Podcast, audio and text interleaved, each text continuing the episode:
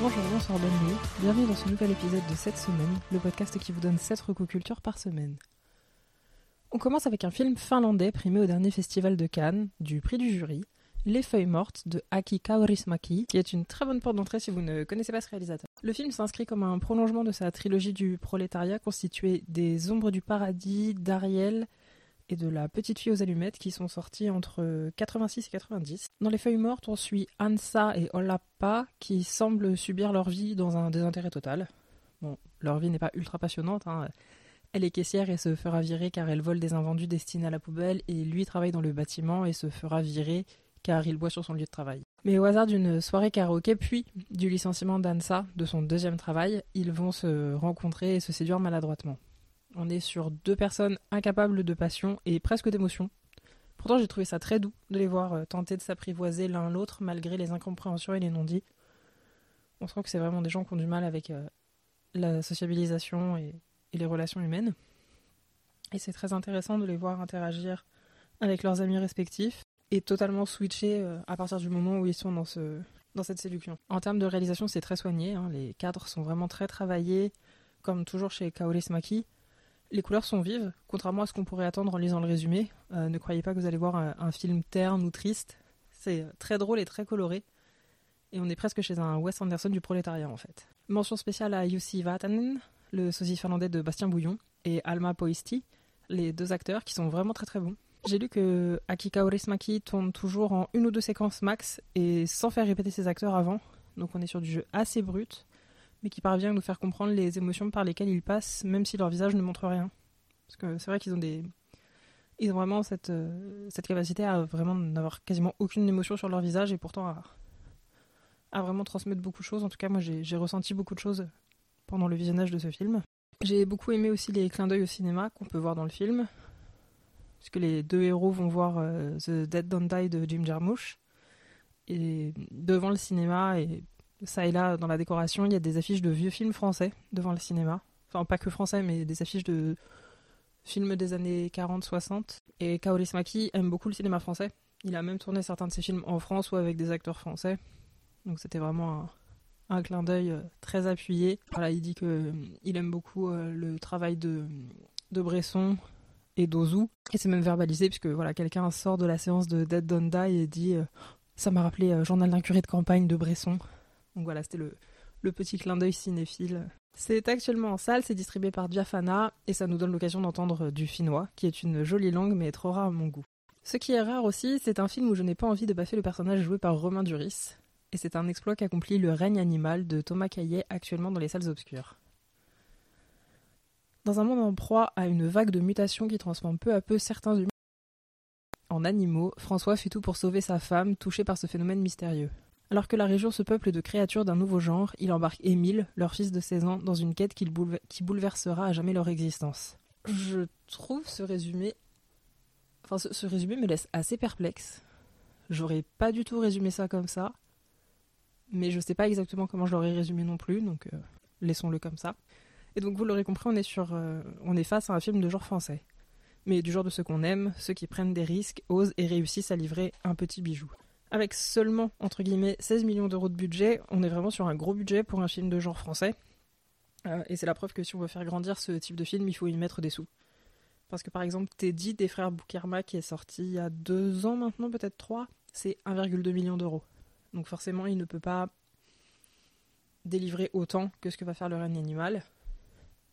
Et encore, le, règne animal aurait gagné à avoir un tout petit peu plus de sous pour peaufiner certains effets visuels, notamment dans les, les scènes aériennes, où peut-être qu'on aurait pu peaufiner deux, trois petits détails, mais là je chipote. Et donc je disais, ouais, 16 millions d'euros, c'est vraiment pas beaucoup quand on sait qu'en plus ils ont dû prolonger le tournage de plusieurs semaines parce que les grands incendies du sud de la France à l'été 2022 ont détruit une partie de la forêt et donc des décors. Et que du coup ils ont dû euh, reconstruire beaucoup de choses et délocaliser euh, une partie du tournage. Les maquillages, les prothèses de film sont vraiment très bien faites. Euh, j'ai, en tout cas suffisamment pour que la, créature poulpe qu'on voit au, début me donne des frissons de terreur puisque vous l'apprendrez peut-être euh, ici et là, j'ai vraiment la, phobie des animaux marins et notamment de ce qui a des tentacules. Et donc vraiment, c'est toute une scène euh, que je n'ai pas regardée. Enfin, j'ai vu le poulpe et tout de suite j'ai fermé les yeux et j'ai attendu que le, son me, me dise que c'était que c'était beau, que je pouvais rouvrir les yeux sans avoir peur. C'est un film dans lequel on retrouve Romain Duris, comme je disais, Adèle Exarchopoulos, Paul Kircher et Tom Mercier, dont j'avais parlé dans La Bête dans la jungle, et qui nous livre ici, à mon sens, la prestation la plus émouvante du film. Là où Paul Kircher pourrait avoir le rôle le plus touchant, mais sa diction un petit peu particulière me sort euh, parfois un, peu des scènes. On a l'impression presque qu'il est euh, sédaté. Alors, peut-être qu'à un certain moment dans le film, euh, ce sera le cas. Mais du coup, je trouve que vraiment, on perd son émotion parce qu'il est un peu trop hésitant sur les mots. Comme, comme si ouais, il était trop hésitant sur, sur ses mots et du coup, comme c'est vraiment des dialogues qui sont assez écrits,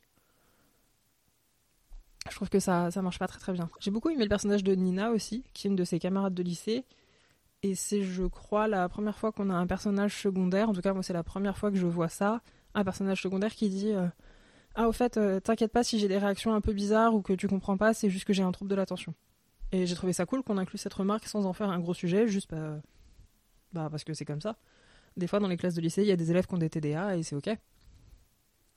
Et c'est pas quelque chose qui va avoir un gros enjeu dans le film. Euh, où euh, va falloir aller sauver la, la jeune fille en détresse parce qu'en fait, euh, à cause de son TDA, elle s'est mise dans des situations impossibles. Non, c'est juste une remarque comme ça où euh, elle aurait pu être blonde, rousse. Bah non, là, elle a un, TDA et, c'est normal.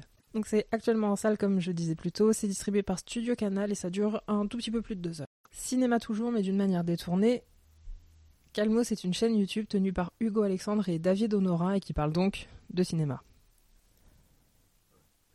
Savez-vous quel est le lien entre Get Out de Jordan Peele, une agrafeuse rouge, et Michel Audiard? Trouvez-vous que les femmes sont moins drôles que les hommes au cinéma? Sinon, alors avec c'est avec ces deux-là que ça se passe. Donc sur la chaîne YouTube, il y a une vingtaine de vidéos. Je crois qu'ils ont aussi un podcast sur un autre concept où ils écrivent un film et que du coup ils ont documenté ça euh, dans le podcast. Mais je ne l'ai pas encore écouté, hein. moi je connais que leurs vidéos. Et justement j'aime beaucoup le tout qu'ils donnent à leur travail. Ils m'ont presque fait sourire euh, en parlant des gags de Louis de Funès ou d'OSS 117, donc c'est vraiment euh, un grand talent de leur part. Les vidéos sont assez courtes et c'est cool parce qu'on n'a pas toujours le temps de rester devant une euh, vidéo d'une heure, même si on peut toujours les regarder en plusieurs fois. Des fois, on, perd un peu la vibe dans laquelle on était ou on perd un peu le fil. Et, du coup, là, avoir ce, genre de petites pastilles, c'est très très plaisant. Et j'ai vraiment hâte de voir ce qu'ils vont aborder comme sujet par la suite. Euh, peut-être que vous connaissez David Honora sans le savoir. Et du coup, ça va être une, une reco dans la reco. Parce que c'est lui en fait qui a écrit le livre Movieland, le guide ultime du cinéma. Qui est un livre qui regroupe plus de 1800 recommandations de films à découvrir à travers des parcours, thématiques. Et il y a une très jolie carte format, format poster pour que vous notiez vos pérégrinations. On quitte le cinéma, mais pas vraiment.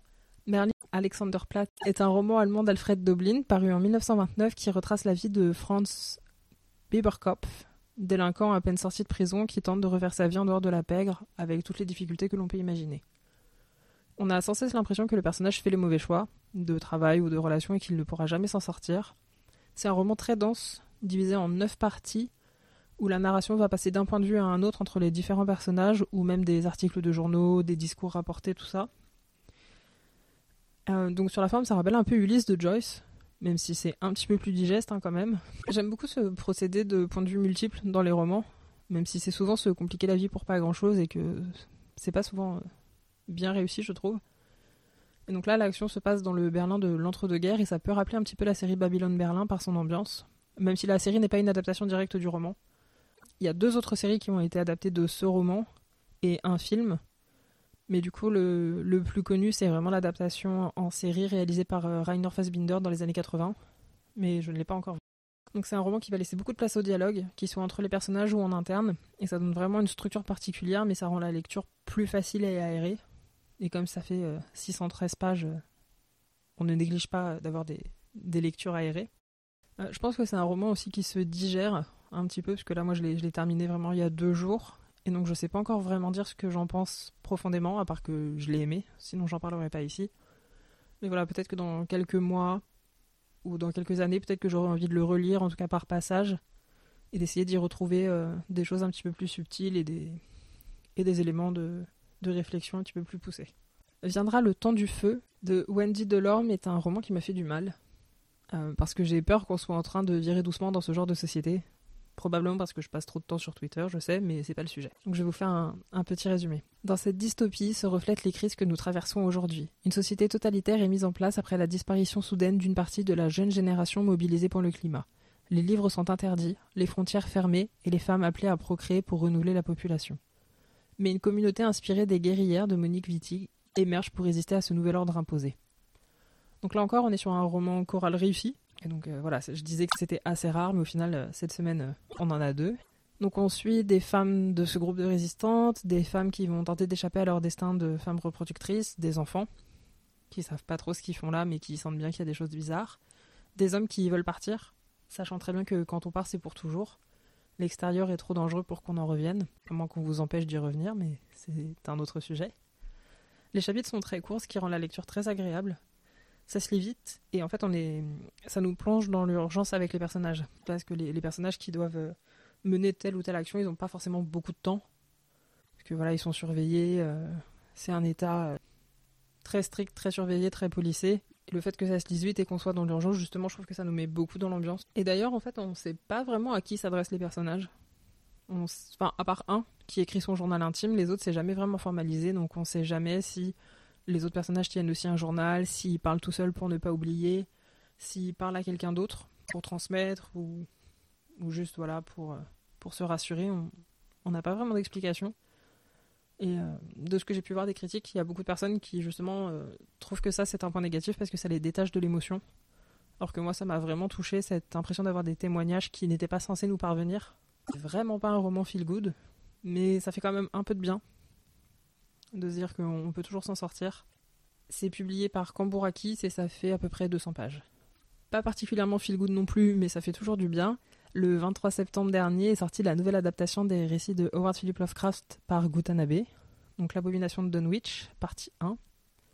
Pour cette nouvelle-ci, je crois qu'on sera sur 3 tomes alors que c'est clairement pas la plus longue de Lovecraft, mais l'augmentation du prix du papier ne doit pas être étrangère à ce découpage, je pense. À Dunwich, un village reculé de l'état du Massachusetts, une albinos, faible d'esprit, du nom de Lavinia Wethley, met au monde un enfant étrange, de père inconnu, qui s'appelle Wilbur. Appartenant à une branche dégénérée de la famille, Lavinia réside dans une ferme isolée avec son père, un autodidacte qualifié de sorcier. Je vous parle pas plus ici de la nouvelle, et vous comprendrez peut-être dans quelques semaines pourquoi. Mais ici, on va surtout s'attarder sur le dessin, qui est vraiment toujours très travaillé et mettant bien en image les personnages torturés de l'auteur américain. Donc le dessinateur euh, japonais euh, Gutanabe travaille sur sa série depuis 2015, mais c'est dix ans avant qu'il découvre euh, l'œuvre de Lovecraft, recommandée par son éditeur, parce qu'il cherchait à travailler sur des histoires de monstres sans issue positive. Et on peut dire que du coup, c'était plutôt une bonne recommandation de la part de son éditeur. Si vous aimez Lovecraft mais que vous n'avez pas encore lu les versions euh, de Tanabe, foncez. Si vous ne connaissez pas les écrits de Lovecraft mais que vous avez un petit peu peur du style d'écriture un peu particulier du monsieur, foncez. Parce que les dessins sont tellement sublimes que ça devrait vous aider à vous accrocher. Et si vous n'aimez pas les textes, euh, foncez, vous regarderez juste les images. Tant qu'on parle de littérature, je vous fais un retour très rapide sur Les Déviantes, le premier roman de Capucine Delattre dont je parlais dans l'épisode du 28 août. C'est un roman bouleversant. Je l'ai vraiment lu d'une traite. Euh, je me suis pas réussi à m'arrêter. J'avais mon petit livre dans les escaliers du métro et dans la rue. On y suit le parcours de trois femmes qui ont choisi de ne pas faire ce que leurs proches ou la société attendaient d'elles, d'où euh, le fait que ce soit des déviantes. C'est un petit peu déprimant au début, mais très vite ça donne envie de botter des culs et de ne pas se laisser faire. C'est vraiment très très bien écrit, et j'ai encore plus hâte de découvrir ce que l'autrice va publier ensuite. Et on termine avec un podcast. Euh, Julien et Quentin sont deux connards dans un bibliobus et ensemble ils reviennent sur des thématiques propres à leur métier de bibliothécaire, mais pas que. Ça peut parler à plein de gens parce qu'ils traitent de sujets assez variés comme euh, Bourdieu, le sabotage comme moyen d'action, la pureté militante ou encore la sacro-sainte neutralité des services publics. Donc pour le moment, il y a 18 épisodes.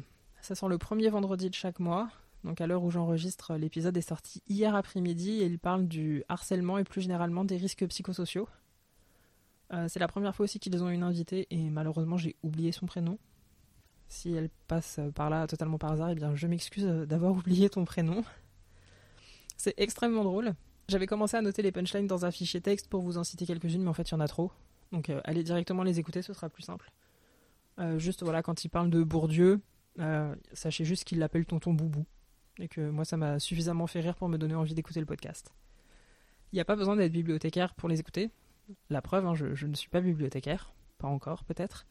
Mais ça n'empêche que je trouve que leur propos est très intéressant et pertinent. Ils citent toujours plein de références qu'on peut ensuite retrouver en description pour approfondir les, réfl- les réflexions et c'est vraiment très cool. Le seul petit point négatif pour moi, c'est les choix de sons qu'ils utilisent pour marquer un changement de partie ou pour rythmer l'épisode.